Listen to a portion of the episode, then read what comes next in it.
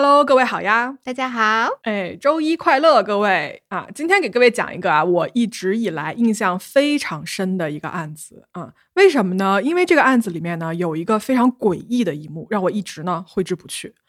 怎么形容啊？就是一个人当他处于死亡边缘的时候，这个人体的奇妙之处。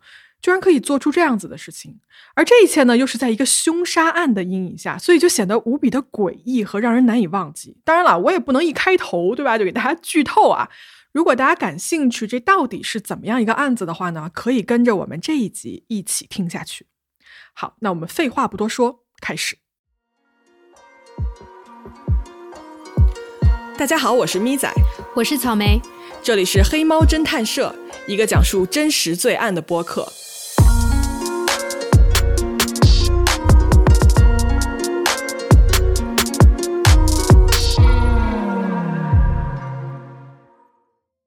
时间呢？我们来到二零零四年的十一月十五号，地点呢是美国纽约州 Albany County 的一个叫做 Delmar 的小镇上。哎，等一下插一句啊，你以前是不是就住纽约州啊？嗯，因为你在纽约上学嘛。那你去过这边吗？你是说我有没有去过这个 Albany County 吗？对啊，我我好像没有去过。嗯嗯，因为纽约是纽约州的一个城市，但是纽约州真的非常非常的大，你在地图上可以看到。哦，嗯，好，回来啊。在这个小镇上呢，住着一家人，夫妻俩呢分别叫做 Peter 和 Joanne，他们呢有两个儿子。那么丈夫 Peter 呢是纽约最高法院的一名书记员啊，书记员不是书记啊，书记员呢是在法庭里面负责记录审判文书事务的一个公务员。嗯嗯，一般大家就是看电视也会看到嘛，就是坐在法官下面，面对当事人的位置会坐一个书记员，就是那个位置的人，就做记录的。呃，可以这么理解啊。嗯，呃，那这一天呢，十五号这一天啊，很奇怪的事情就发生了，Peter 没有来上班，哎，法院里的人啊就立刻起了警惕。那 Peter 今年是五十二岁的一个年纪啊，他是一个处事非常沉稳、很靠得住的这么一个人，而且呢就不打任何招呼就不来上班，这就非常不符合 Peter 平日里面的一个行为的方式。那他的同事啊，先是打电话去他家，没有人接，于是呢这帮同事就决定说，那要不然我们直接开车去他们家看一看，确定一下说到底发生了什么事情。于是这个同事呢，就开车来到了 Peter 家的门口。这是一座两层的小楼啊，就跟我们在很多美剧里面看到那种是一样的啊，郊区的这种中产阶级的房子。这个同事呢，先是再次拨打了他们家电话，哎，还是没有人接。于是呢，这个时候啊，他就决定说：“那我去敲门，看看是怎么回事儿。”而就在这位同事他接近 Peter 家这所房子的大门的时候，他就立刻察觉出有一些事情不对劲。怎么呢？这个房子的前门啊是微微敞开的，就是没有关严。然后他们家钥匙呢就插在这个门上，没有取下来。哦，而且在门扳手上啊就很明显可以看得到这个血液的痕迹。这位同事把门推开之后，从这个门廊开始啊，地上、墙上、门上有各种各样这种飞溅的呃踩踏过的大量的血迹。这个同事呢就立刻拨打了九幺幺电话报警。而他挂了电话之后呢，往屋子里面一看啊，发现不远处有一个人躺在地上。这个人啊，他是倒在楼梯上的，就一半身体呢是倒在这个楼梯，然后他的膝盖以下的部位是在地板上的，就是他趴在地上这个姿势啊。嗯，这个人就是男主人 Peter Poco。我啊看了现场的照片，他呢穿着一双白色的袜子，这个袜子的底部啊是各种各样颜色深浅不一的血迹，看上去就像是那种在留有血迹的地上走动过很多遍的样子。呃，Peter 的眼睛啊睁得很大，没有闭上，然后他头上有非常非常严重的伤，就一片血肉模糊。在他旁边的这个地板上呢，也留有大量的红色的血脚印，就感觉有一个人在这个屋子里面大量的走动过。嗯，所以 Peter 这个时候是已经遇害了，是吧？对，警察跟急救人员呢，这个时候也到了现场。很明显啊，现场发现的呢是一具尸体，Peter 已经死亡了。但是这个屋子里面，按理来说应该还有另外一个人，那就是 Peter 的妻子 Joanne。救护人员啊，就小心翼翼地绕过了 Peter 的尸体，走到了这个楼梯上面，来到二楼，想进入主卧室查看一下情况。而这个主卧室的情况啊，就更加的触目惊心。现场的照片显示啊，就我可以看到的是，在这个白色的床单和枕头上面，大片大片暗红色的血迹。如果你让我形容的话，就是四个字：血流成河。真的是非常血腥的一个现场。这个双人床的两个枕头，包括人的这个上半身的部位啊，全都是血。我是说全部，几乎已经看不到白色了。天哪！而 Joanne Porco，她横躺在这张浸满了鲜血的床上。他头顶的墙上啊，包括这个床头柜，就全都是这种飞溅的血点嘛，血迹。九 N 他的上臂和双手，你是可以很明显的看到说他被什么东西砍伤的痕迹的。而他的头部，如果你可以称之为头部的话，什么意思呢？就是他的一只眼睛啊，是直接被劈开了，然后他的下巴也被砍掉了，就挂在脸上，他的头骨也被劈开了。脑组织什么的都看得见，而在他床的就是脚那一边哦，放着一把沾满了血的斧头，应该呢就是作案的凶器哦。但是哦，尽管有这么严重的伤，Joanne 他还活着啊，头都被劈开了还活着，对他还没有死，而且呢他还有意识啊。然后当这个急救人员哦就试图把这个氧气面罩放在他的这个口鼻处给他吸氧的时候，嗯。他的这个伤势啊，就严重到医护人员都找不到他的嘴巴跟鼻子在哪里，就是他全都已经被斧头给劈开了。九 M 被立即送往医院，而这个时候的他命悬一线。警方呢，根据现场这个血迹啊和其他的痕迹来辨别呢，发现说这个袭击者总共用这把斧头砍了男主人 Peter 十六下，都在他的头上，然后砍了九 M 三下。嗯，看上去啊，Peter 应该是这个主要的袭击目标，而袭击的地点呢，应该就是在夫妻俩睡觉的时候下手的。但是呢，这个房间里面的血脚印啊，就一楼那些脚印，让人觉得没有办法解释。嗯，而且呢，Peter 他遭遇袭击的地点明明是二楼的主卧，为什么尸体是在楼下被发现的呢？等一下，血脚印，难道那个血脚印不是凶手留下的吗？嗯，从这个脚印来看啊，好像没有穿鞋，而且从他这个 Peter 的这个白袜子下面的血迹来看，很多这个鞋脚印是他自己踩的啊。对，是这样啊，就是凶手应该是行凶之后呢，他就立刻逃离了现场的，而楼下这些鞋脚印很有可能是 Peter 他自己留下来的。然后这些脚印的痕迹啊，遍布了卫生间、厨房，甚至是门廊的外面，这是为什么呢？如果在生命的最后一刻，Peter 是可以走动的话，他为什么没有求救呢？那他究竟做了一些什么呢？警方的这个刑侦专家啊，经过研究，他们还原了当晚令人发指的诡异的一幕。凶手应该是在主卧室袭击了 Peter 和 Joanne 两个人的。那么在砍完了那么多下之后啊，他觉得应该这两个人都死了，所以呢就离开了现场。但其实啊，凶手不知道的是，Peter 和 Joanne 都没有死。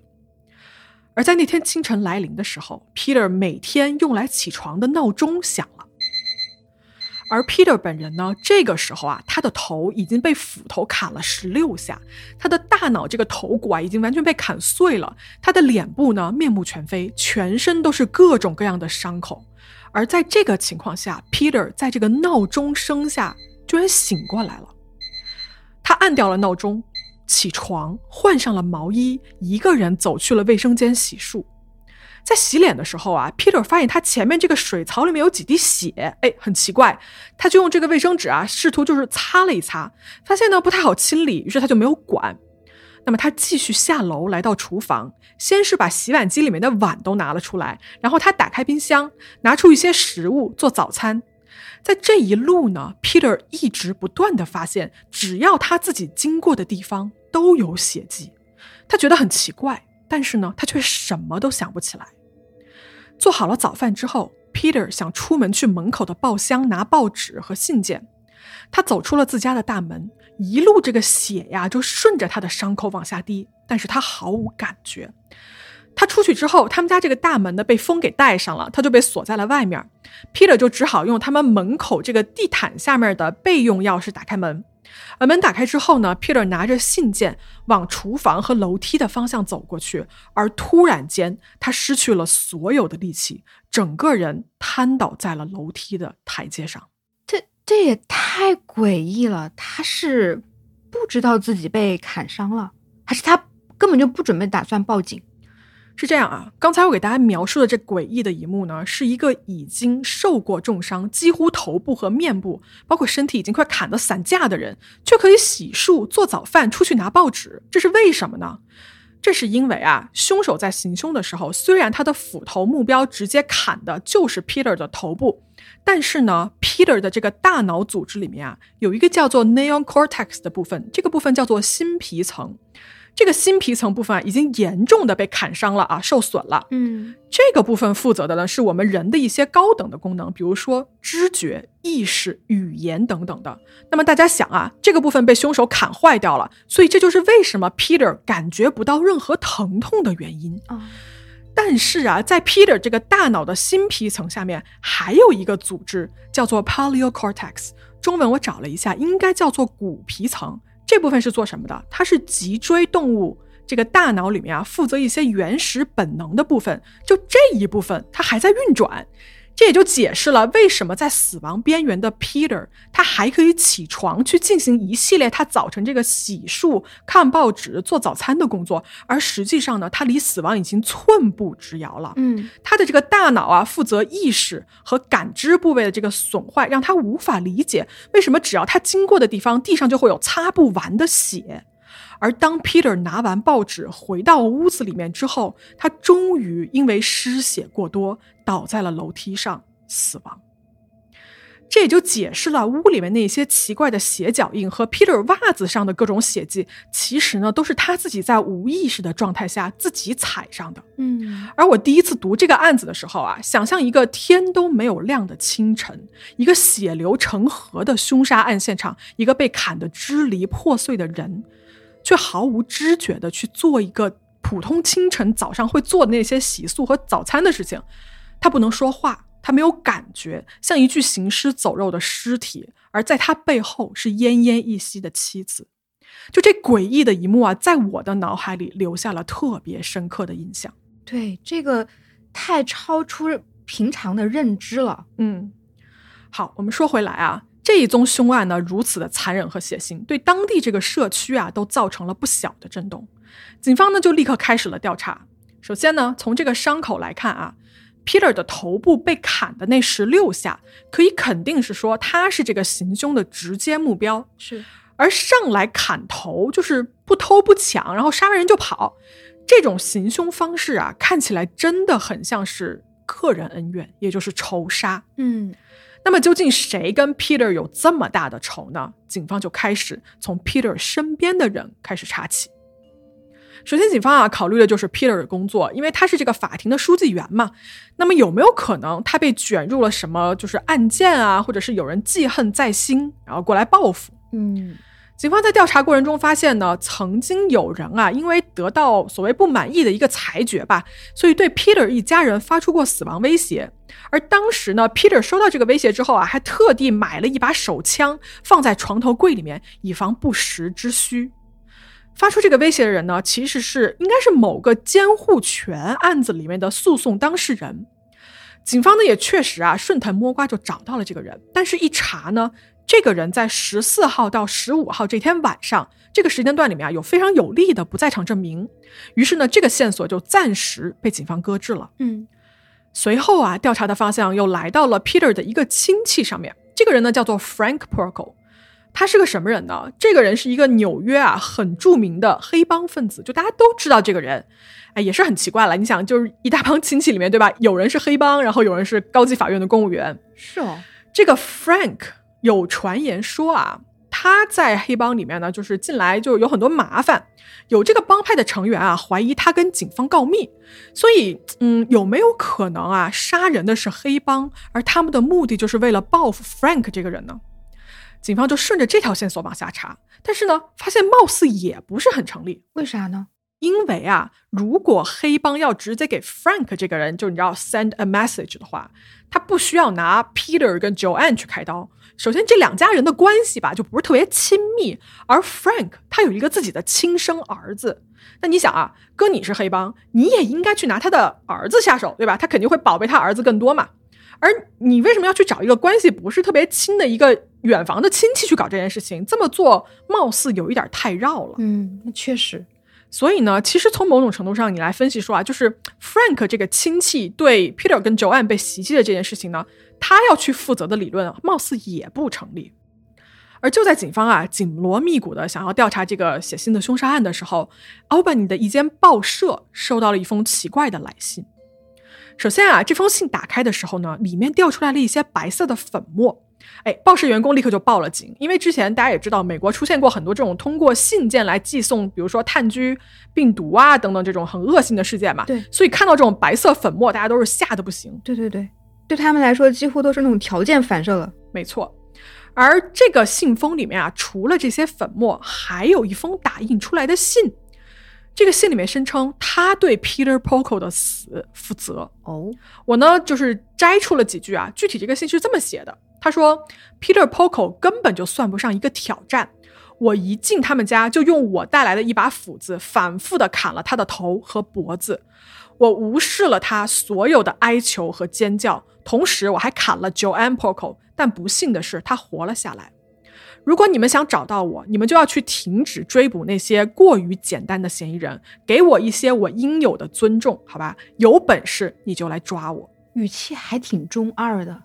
有本事就来抓我，嗯，就是很赤果果的挑战呢，就是 catch me if you can，真的最后一句就是这个词，嗯嗯，然后这信一听就肯定是在挑衅警方嘛，而且你是在媒体上去跟警察宣战，那那些白色的粉末是炭疽或者什么其他的危险物质吗？哎，不是。那些白色的粉末啊，后来被证明说是一些无害的物质，就有可能是什么面粉啊之类的，反正呢就是专门吓人用的。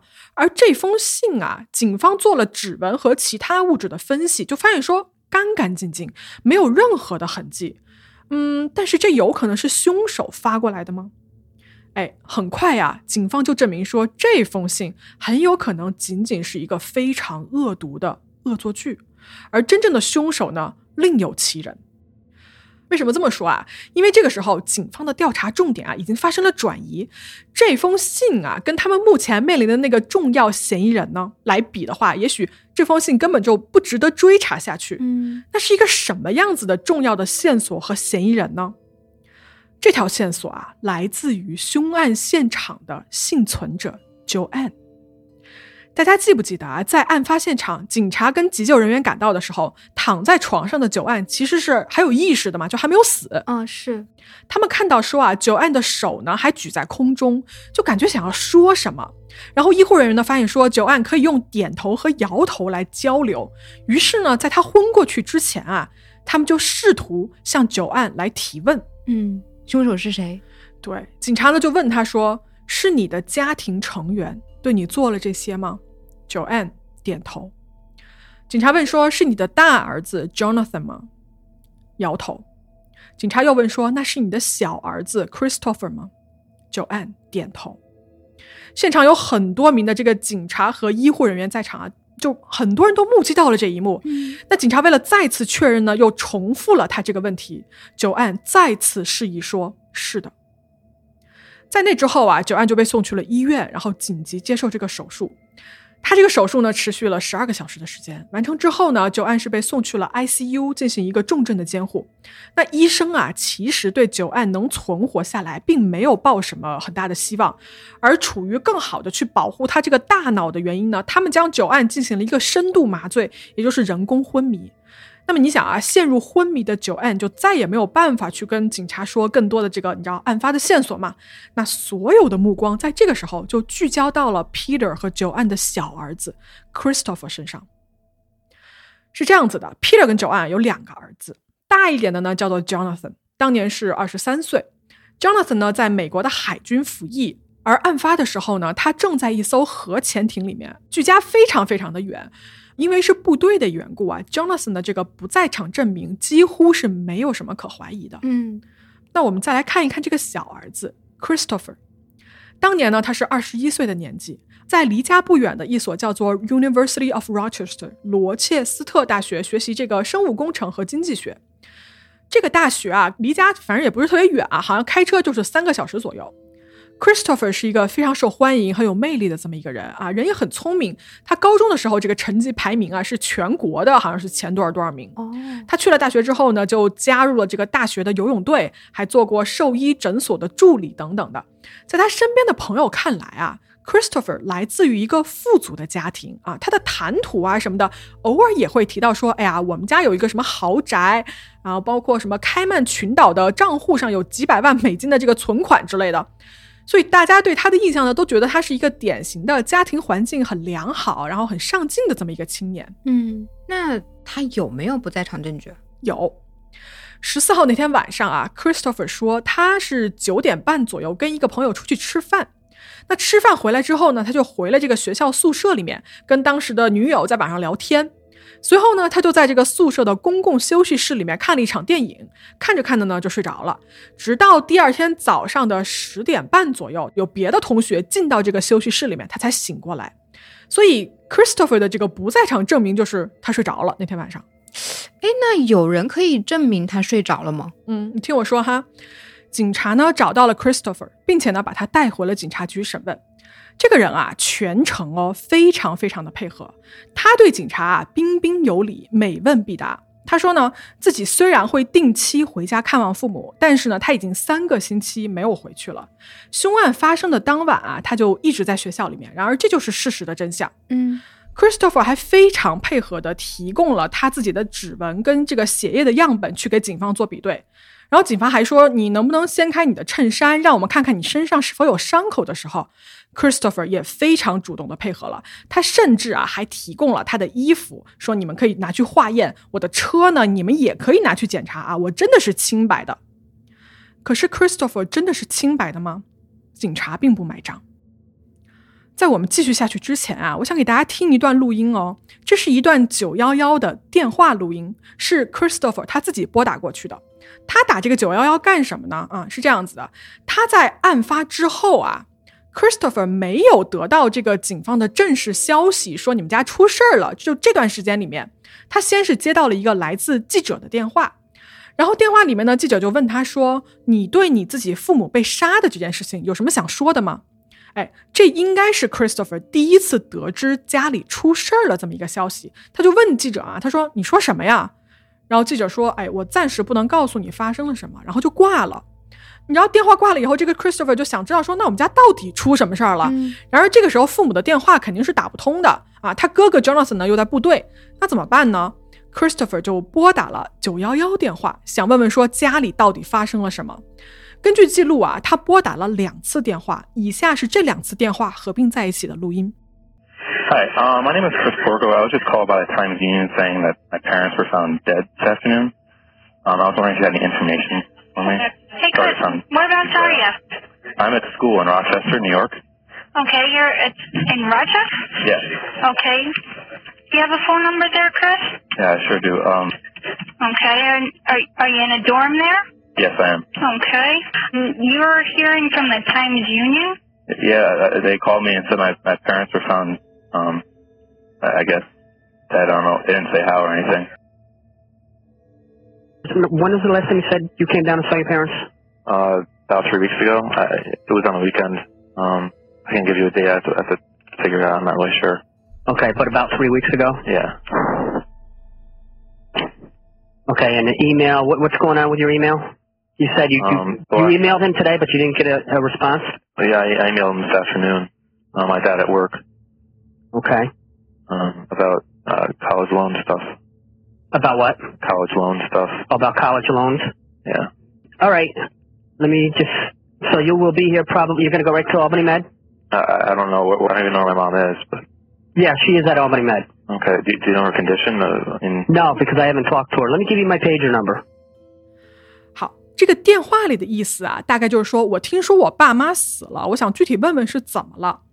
呃，然后这个接线员呢就问了一些他的位置、电话之类的信息。然后第二个电话里面啊，这个接线员就问了一些关于他们家，就是他爸妈的一些信息。然后 Christopher 应该是大概说了一下，说我发邮件啊，没有人回复等等之类的。我想问问大家啊，这两通电话里面，你们可以听出 Christopher 的语调是什么样子的呢？你怎么感觉的？我能听到的是，我觉得他非常的平静，甚至有一些事不关己的在讨论我父母死了这件事情。但是你想啊，如果你刚刚得知一个巨大的毁灭性的消息，然后你又得不到印证，他是怎么能做到用这么冷静的声音打电话，然后情绪一点儿都不激动的？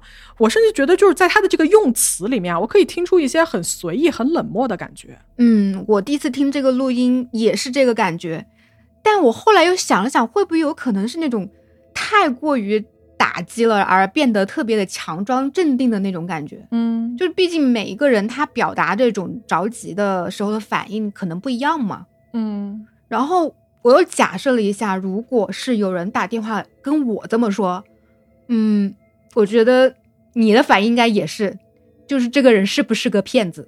而且我肯定不会说我去打电话给九幺幺，或者是打电话给幺幺零去问我们家是不是有这个事儿，而我肯定的是尽量的找到我们家亲戚去确认。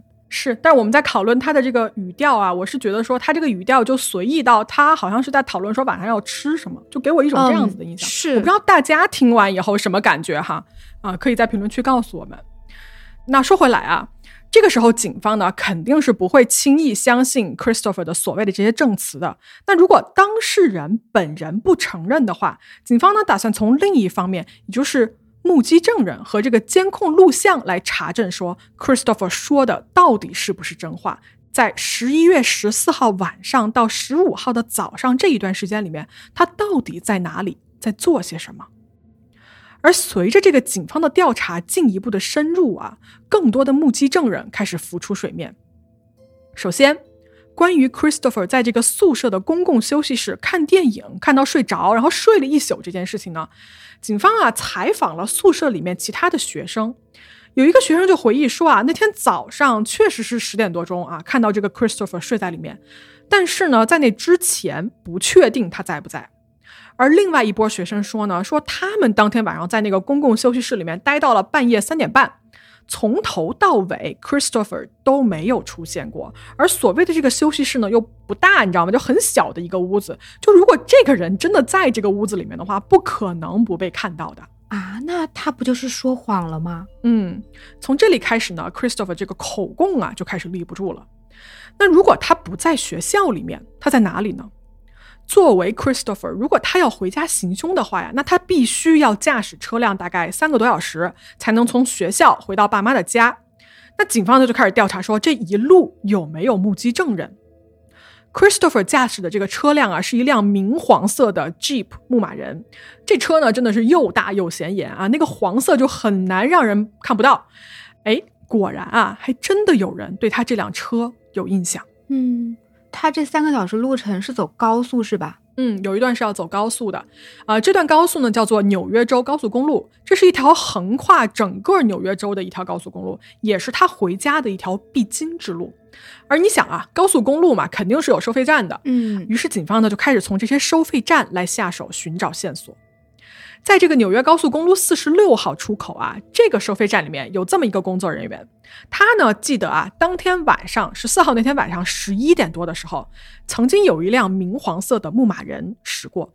为什么他记得这么清楚呢？因为大家知道啊，这些收费站大多数时候呢，它通行的那个车啊，都是由我们类似于 ETC 那种东西嘛，就是你电子扫描，然后直接抬杆就过去了，就计费嘛。嗯嗯，而人工缴费的这种车辆吧，一晚上下来是没有几个的。而这辆黄色的牧马人呢，就停了下来。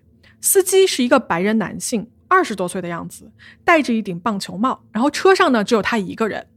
收费员呢在收了现金之后，就给了他一张票，然后这个人呢就开走了。这个时候是晚上的十一点钟。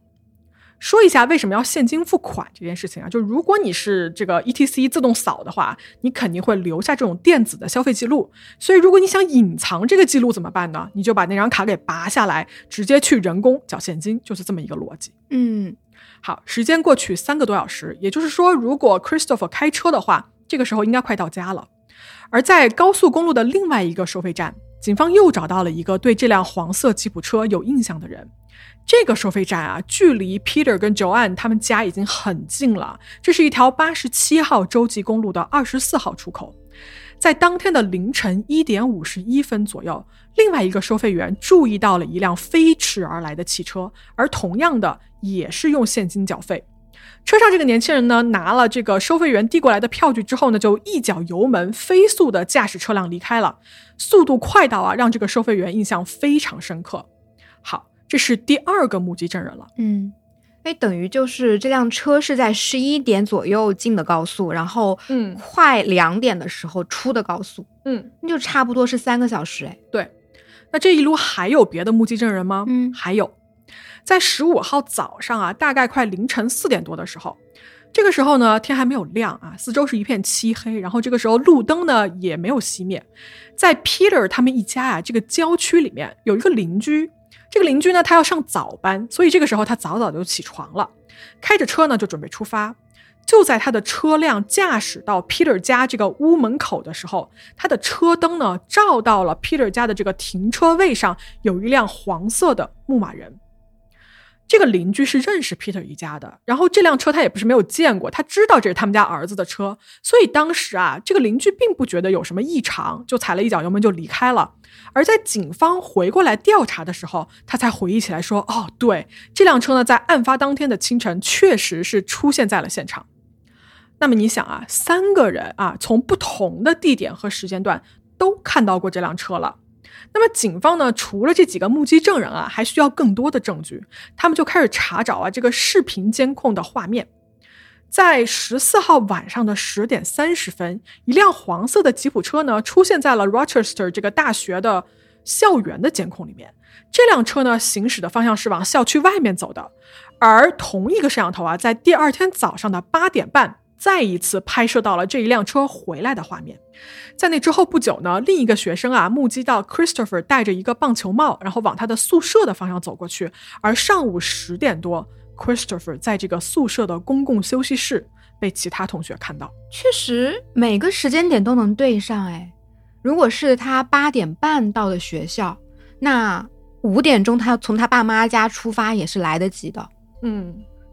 这个监控有没有拍到吉普车的，比如说它的车牌，就是能够证明这辆黄色吉普车就是他本人的呢？嗯，警方呢通过这个仔细的比对啊，发现说拍摄下来的这一辆车呢，它的副驾驶的位置就这个门上面有一块污渍，而在这个车辆的后方，也就是吉普车嘛，我们常见的那个车屁股上面有一个备用轮胎的那个地方啊，嗯、这个轮胎上面贴着一张椭圆形的一个贴纸。哎，如果你说纽约州有好几千辆这个黄色的牧马人的话呢，这两个明显的特征是完全符合 Christopher 他那一辆黄色吉普车的，而他正好出现在 Christopher 回家的每一个路线点，难道这一切都是巧合吗？嗯，好。我们说到这儿啊，警方其实是可以证实说，Christopher，你这一辆车在凶案发生的当晚有这么一个可疑的行驶轨迹的。但是呢，这个证据链里面还缺少一条，那就是警方需要证明说，当晚驾驶车辆的司机是 Christopher 本人。怎么证明呢？警方找来了这个高速公路收费站当晚的这个缴费的一个单据啊。一共就十二张，也就是十二辆车经过了，然后用现金买了这个票。嗯，那这十二张单据上面啊，如果当日就是拿了这张票的这个人，他手上要是有汗的话，就很可能会留下你皮肤的一些上皮细胞，而这里面呢就带有你的 DNA 信息。检测人员啊，果然在这些单据上发现了人体的 DNA 信息。而大家记得吧，Christopher 在被逮捕的时候，很配合的提交了自己的 DNA 样本。经过比对，it's a match，符合 Christopher 的 DNA 样本。也就是说，在收费站当晚的那一些票据里面，其中有一张是被他本人接触过的。哦，那就是证明开车的人就是他本人。对，这样子的话呢，你的证据就可以连起来了，也终于可以证明说，Christopher 你在说谎啊！嗯、案发当晚你绝对不是在宿舍就是休息室睡了一宿，而是晚上十点多从学校出发，驾车三个小时回到了你爸妈的房子，随后呢早上八点多你又再次回到了学校。另外我要提一句的是啊，就是在案发现场哦，Peter 家他们是有一个那种报警装置的。但是凶手在进入房间的时候呢，第一时间就把这个报警系统给解除了，用的就是 Peter 家自己人才知道的一个密码。而凶手在行凶之后呢，还故意把这个报警器给砸坏了，做成一个暴力入侵的假象。但殊不知啊，报警器被密码解除了，报警这件事情已经被机器记录下来了。那这件事情说明什么呢？说明袭击者，也就是凶手本人啊，对这个家极其的熟悉，他掌握的是只有这家人自己才能真正掌握的信息。嗯，这么多证据都可以证明他那天晚上肯定是回去的了。那他为什么要这么做呢？他为什么要伤害自己的父母呢？而且砍了那么多下呀，那得多大仇多大怨啊！是，这事情说到这儿啊，虽然就是证据方面可以肯定这个人的嫌疑已经非常大了，但是呢，大家肯定心里还是有一个疑问的，就是说，那他的动机是什么呢？是，哎，我前面也说了啊，Christopher 这个人的个性啊很好，很聪明，而且呢，在同学眼中的，家庭环境也不错，还蛮有钱的。他有什么原因要用斧头来砍死他的爸妈呢？朋友们，说起这个动机呀，其实呢，Christopher 这个人远不止人们想象中的那么简单。首先，Christopher 他在罗彻斯特大学的这个生活啊，就充满了谎言。在二零零三年那一年呢，因为就是你知道这个人呢，就各种 party 啊，然后饮酒啊、逃课什么的，就反正是没有好好学习吧。他这个考试呢，就全都挂了。那么在一片红灯的情况下呢，学校就因为成绩太差，直接呢就让他退学了。那被退学了的 Christopher 怎么办呢？啊，他肯定第一，他不敢告诉父母，于是呢，他就开始撒谎。他先是想办法让自己去了一个社区大学，然后在这个社区大学里面啊，他伪造了自己的一个成绩单，给自己写了三门功课全 A 的这么一个假成绩，然后又通过这个假成绩再一次被这个罗切斯特大学录取。但你想啊，这个时候已经到了二零零四年了。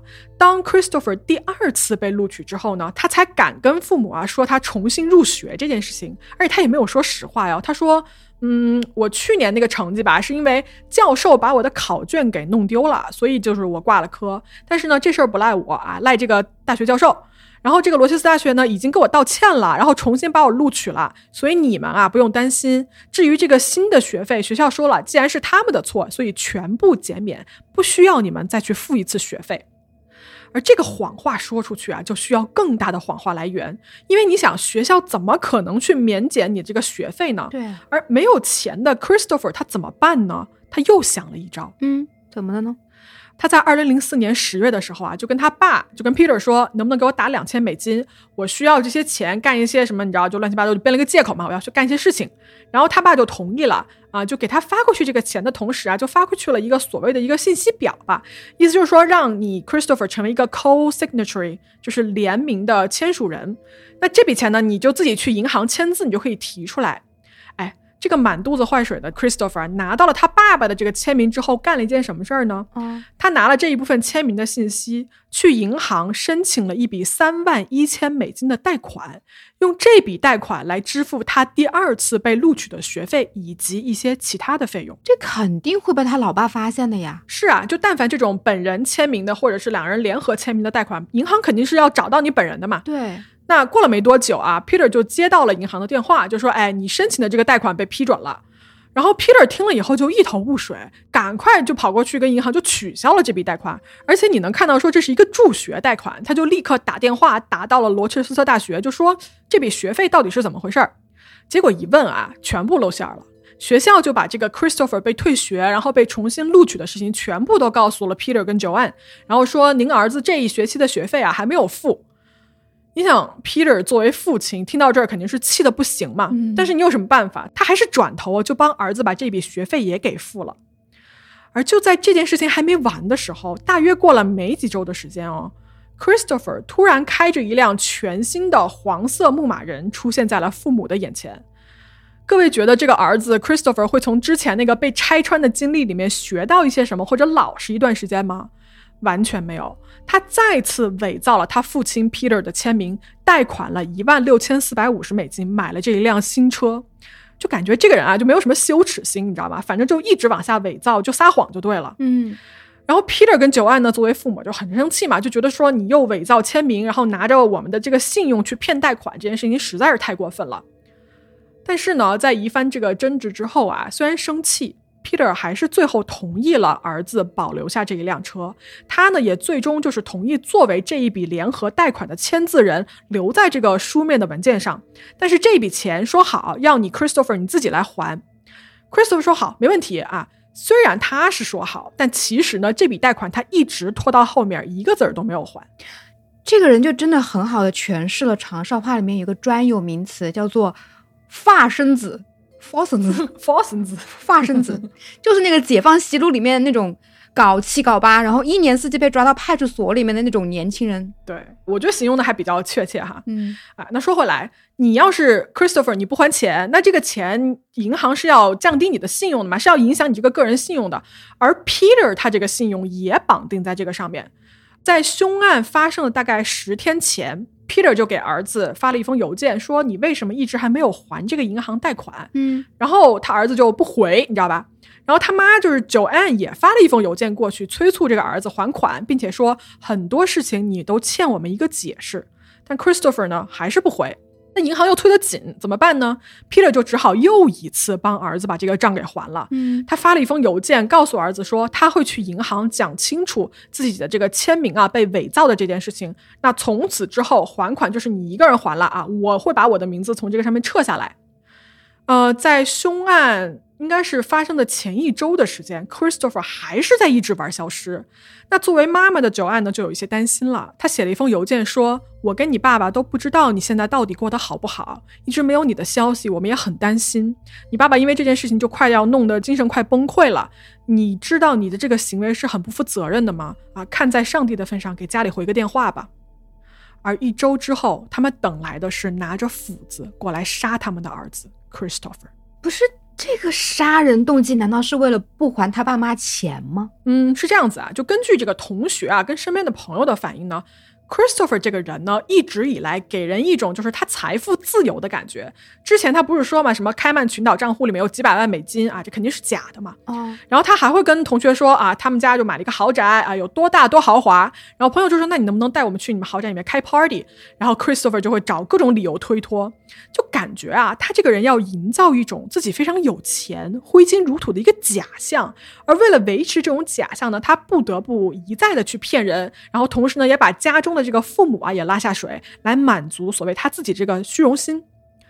Christopher 在这个兽医诊所之前不是当过助理吗？他打工的时候啊，他之前还偷过一些诊所里面的手机呀、包括什么其他的电子设备，这些东西哦，最后都被警方在 Peter 家的保险柜里面发现了。就你说这个人啊，就 Christopher 这个人的品质真的是很成问题的，就是退学啊、骗人、伪造签名、偷东西、骗贷款，然后最后杀人。嗯，以上呢是我整理出来的关于他这个人平日里的一些行为的侧写啊，但是关于他为什么要杀人的动机啊，警方猜测应该就是跟钱这件事情脱不了干系。Christopher 曾经跟一个财务顾问说啊，他在不久的将来啊就要从一个亲戚那里收到一笔高达数百万的汇款，而哪有什么亲戚啊？Christopher 盯上的是他父母的人身保险金，赔付的金额可能会高达一百万美元。所以他的杀人就是为了一百万美金，嗯。真的是个发生子。嗯，那么调查进行到这儿呢，警方就准备抓人了。毕竟这个证据跟动机呢都非常清晰了。那在这个时候啊，Christopher 的妈妈 Joanne 她醒了。哇，醒了！我生命力真的很强大哎。对，这个昏迷了三周啊，就连医生都已经不抱什么希望的重伤患者 Joanne，她依靠着自己顽强的求生意志，居然活了下来。这一次的袭击呢，让他失去了左手，他的头部啊，就是也被部分切除了，然后他的脸上留下了这种永久的，看上去还是比较吓人的这种疤痕。他的喉咙呢，损伤也非常严重啊，导致他说话的声音非常非常的微弱。但是尽管如此啊，他确实是醒了。而在醒来之后呢，他做了一件事情。嗯，各位肯定记得啊，在刚被发现的时候，九安曾经通过点头、摇头告诉过警探说，凶手就是他自己的儿子 Christopher。但是呢，在他醒过来之后啊，他是对袭击的整个这件事情完全就想不起来了。这个啊，其实在经历了重度创伤的人里面呢是很常见的，是一种大脑的自我保护机制。但是九安啊，他否认自己在当天跟警察指认过 Christopher 是凶手这件事情，而且他很坚定的告诉警方说 Christopher 是无辜的，请你们去寻找真正的凶手。九安甚至写了一封公开信，信上呢大概意思啊翻译过来是这个样子的，他这么写道。感谢优秀的医生妙手回春，经过无数次的手术和治疗，才让我得以幸存。尽管呢，我遭到了如此严重的身体和情感上的创伤，我都为我的生命而感谢上帝。不幸的是，那种恐怖和难以忍受的悲伤，因为失去 Peter 而持续，也因为我们真爱的儿子 Christopher 被迫成为一个凶手嫌疑犯而加剧。我想明确的说，尽管我对这一次袭击没有任何记忆，要么是因为我在睡觉。要么是因为我的伤势，但是我绝对肯定我的儿子没有以任何方式参与这一令人发指的罪行中。他是一个聪明的、有同情心的、和平的、有爱心的这么一个好儿子。Christopher、Peter、Jonathan 和我，我们四个人一家关系一直都很好。Christopher 绝对不会伤害我们中间的任何人。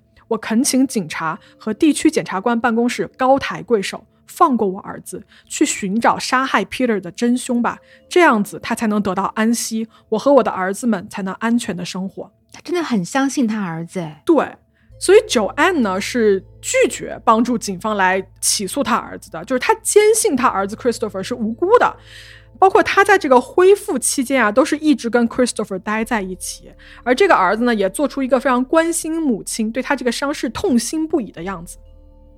那么，二零零五年的十一月四号，在这一件耸人听闻的凶杀案啊发生了快一年之后，Christopher 被警方正式逮捕，并且呢以谋杀 Peter 以及谋杀九案未遂的罪名被起诉。那么，妈妈九案呢是坚定的跟儿子站在一起啊，她甚至还在这个庭审之前帮儿子弄到了二十五万美金的保释金，让儿子呢不被关在这个监狱里面等待庭审。我看了九案就是伤后复出的照片啊，他的脸其实这个时候已经做了好几次这个手术来修复了，但是呢，还是很明显的可以看出来被砍过好几次的这个痕迹啊，整张脸是变形了的。然后他很瘦嘛，但是呢，他跟他儿子 Christopher 站在一起的时候，眼神非常的坚定，他一定是坚信这个儿子是无辜的。唉，在二零零六年的六月二十七号，Christopher 啊，在他妈妈的陪同下来到了法院接受审判。在这个庭审现场的辩方，也就是 Christopher 这方呢，他使出了这个浑身解数啊，来否认说 Christopher 是这一宗案子的凶手这件事情。他们说呢，啊，当天晚上袭击的时候呢，因为太黑了啊，作为这个受害者的九案不可能能看清楚凶手的样貌，因此呢，他当时的指认啊，肯定是不确切的，也是没有依据的。而且你想啊，他当时被人砍成那个样子，他的这个认知水平能不能是真的可信的啊？能不能足以去指认他的凶手是谁？我们都觉得这一切是靠不住的。另外啊，辩方还说，在袭击之前的几周呢，就 Peter 跟 Joanne 曾经跟警方报告过，说在他们家附近看到过形迹可疑的人。嗯，我们认为这个人才是真正的凶手，而你们警方在整个调查罪案的过程中间没有去查过这个线索，说明你们警方办案是很不利的。包括啊，你们在抓我们的当事人 Christopher 的时候，你们从来都没有对他宣读过米兰达权利，这一点是违反程序的，导致你们警方手里所谓的那个 Christopher 给你们那些审讯内容呢，都是不合法的。我们要求陪审团可以拒绝接受这些证词的内容。嗯，辩方的意思就是说，受害人的证词一个是不可靠的，嗯，以及呢，这个警方他办案过程中是不合规的。是。而辩方说完这么一大堆之后啊，检方出场了。检方带来了四百五十件证据以及八十五名证人，就是间接的跟直接的都有。这些大量的证据跟证人呢，给检方的故事啊提供了有力的支撑。从这个 Christopher 的犯罪动机，到他那天晚上的行踪轨迹，到他的 DNA 证据等等等等。而这些呢，我们在前面的故事已经给大家讲过了哈，就不赘述了。在八月十号这一天，陪审团开始对本案进行评议。而就在当天的晚些时候啊，应该是过了大约六个小时的这个讨论，陪审团带着他们的一致裁定结果回来了。陪审团认为呢，Christopher 对父亲 Peter 的二级谋杀罪以及对母亲的谋杀未遂罪成立。在当年的十二月十二号啊，法官开始对 Christopher 的两项罪名进行一个刑期的宣判。在庭审现场啊，法官看着 Christopher 本人，对他说了这么一段话。法官是这么说的：“他说，毫无疑问，你母亲 Joanne 对2004年11月的那个凌晨发生的事情没有记忆。我可以理解他为什么会对警察失望，对我们这个系统失望，觉得我们做的不够好。这是因为对于父母来说，让他去相信自己一手带大的孩子成为一个极度暴力的犯罪者，并且能干出这么令人发指的事情，这是极其困难的。”而今天我对你做出以下的判决，就是为了告诉你，并且让你明白，我最担心的事情就是类似这样子的事情还会再一次发生。说完这段话之后呢，法官因为 Christopher 这两项谋杀和谋杀未遂的这个罪名成立嘛，给他判了五十年的监禁。Christopher 不服啊，他在这个判决下来之后呢，两次对这个判决进行了上诉，但是两次都被驳回。驳回的理由就是大量的证据表明你就是本案的凶手。是啊，这个证据链太完整了，除了他不可能是别人的。对，Christopher 就最后一路上诉啊，上诉到了美国最高法院，而最高法院给出的答案也是一样的，不给你翻案，并且呢拒绝审理他的案件。嗯。Christopher 目前是被关在了当地的一个叫做 Clinton Correction Facility 的这么一个监狱来服刑。在这个案子我查资料的时候啊，我看到一个就是特别令人心碎的细节。嗯，就大家记得吧？Peter 在被儿子砍得已经快死的时候，不是早上又起床去洗漱、吃早餐、拿报纸吗？警方在调查的时候啊，发现现场的桌子上有一张 Christopher 违章停车并且拖缴罚款的这么一张单据。这张单据上留有 Peter 的血和他的签名。很有可能在生命的最后一刻，大脑已经被严重损伤的 Peter 还在靠着他的本能来帮儿子处理他的烂摊子，尽管他此时距离死亡只有一步之遥了。我的天呐，就是说这个父亲他在失去了痛觉，然后各种的。感官之后，他只是靠着本能再去行动的时候，他还在关心着这个孩子的未来。对，哦，哎呀，关于这个案子呢，后期也有非常多的这种罪案的纪录片啊，有过追踪的报道。呃，比较有名的呢，比如说《Forensic Files》有一集叫做《Family Ties》，讲的就是这个案子。然后 CBS 的这个四十八小时啊，《Forty Eight Hours》这个节目也做过相关的报道，就很多啊，大家可以去找一找。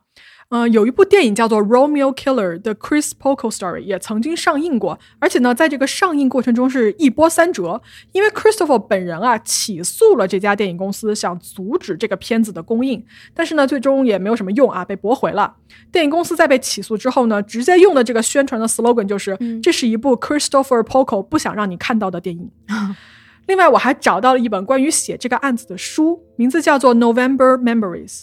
Inside the Chris Poco Case，作者是 Steve Ferrens。大家要是感兴趣的话呢，也可以找过来看一看。嗯，哎，你最后说的那个那个片段、那个细节，让我想到了有一部丧尸题材的短片。嗯，就那短片还蛮经典的，我觉得很多人都应该看到过。当年我是看的都哭了，那是可能是我唯一一个看哭了的丧尸片，名字叫 Cargo，呃，英文是 Cargo，然后应该是货物的意思吧。然后中文好像译成各种译成什么的都有，什么我的爸爸是僵尸，还有什么父爱如江，类似于这种啊。嗯，它的故事背景就是大家都很熟悉的那种啊，就是丧尸的世界观嘛。然后故事里面是有一对父子，一个父亲呢，他是被僵尸咬了，就是一般来说这种被咬了之后十几个小时或者几十个小时，或者是很快就会变成僵尸嘛。然后这个父亲呢，他想在这段时间内把自己的亲生儿子运到一个安全的地方。他的这个孩子这个时候还是一个襁褓里那种婴儿啊，不是那种几岁大的，就是很很小很小的小婴儿。然后他呢，就是一路上就强忍着不去吃肉，因为他一旦吃了肉会加速他这个尸变嘛，加速他那个变成僵尸的速度。所以呢。他就不吃肉，然后他在自己逐渐的失去这个人的意识的时候，他为了保护他的孩子，他做了两件事情，一个是他把那个孩子捆在自己的背上面，就是这样，就算他失控，他也不会去咬那个他孩子嘛，咬不到嘛。嗯，还有他做件什么呢？他用那个棍子啊，把一包肉捆在他的前方，也就是说，就算他失去了自己的意识，他能够凭借自己的本能，就是僵尸的本能，他会去追着那个肉往前走。然后就可以到达那个安全区，把他的孩子送到安全区。嗯，最后也是送到安全区了。然后我觉得 这个细节也是很让人印象深刻的，就是没想到这种现实的世界里面竟然会有如此魔幻又同样心酸的故事。嗯，我真的这个案子讲到这儿啊，就是你可以看出来，Christopher 他的父母就 Peter 跟 Joanne 对他这种真的是无微不至的关爱，就无数次的帮他，就是财务上对吧，又是给他给予援手。哎呀，然后你看他爸爸在生命的最后一刻还在帮他交费，交他那个违停的单子，然后他妈一直给他发邮件，他也不回，然后最后他妈受了这么大的伤害，居然最后还在对还信任他，还站在他这一边。然而你看看这个儿子，他干了一些什么事情，真的，唉，令人非常的感叹。不过好在他现在也是判了五十年，对吧？嗯他在服刑嘛，也是出不来了。是，行吧，那个这个案子呢，我们就给大家讲到这儿啊。大家听到这儿，如果有什么想说的，我们在评论区见，好嗯吧？啊，然后也不要忘了支持我们黑猫的 B 站和油管的频道。是的。那好，那我们就说到这儿吧，下期再见啊，朋友们，拜拜。下期再见，拜拜。